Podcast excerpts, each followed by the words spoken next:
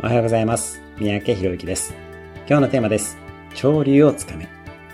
あなたは何かを計画するときにどんなことを大切にするでしょうか？人生を穂がある帆船での航海に例えてみましょう。例えば、行きたい島があるとします。頑張ってその島を目指すのはもちろん大事なことですが、それ以上に大切なことが潮流を読むということです。潮流に逆らった目的地を設定しても遭難してしまいますよね。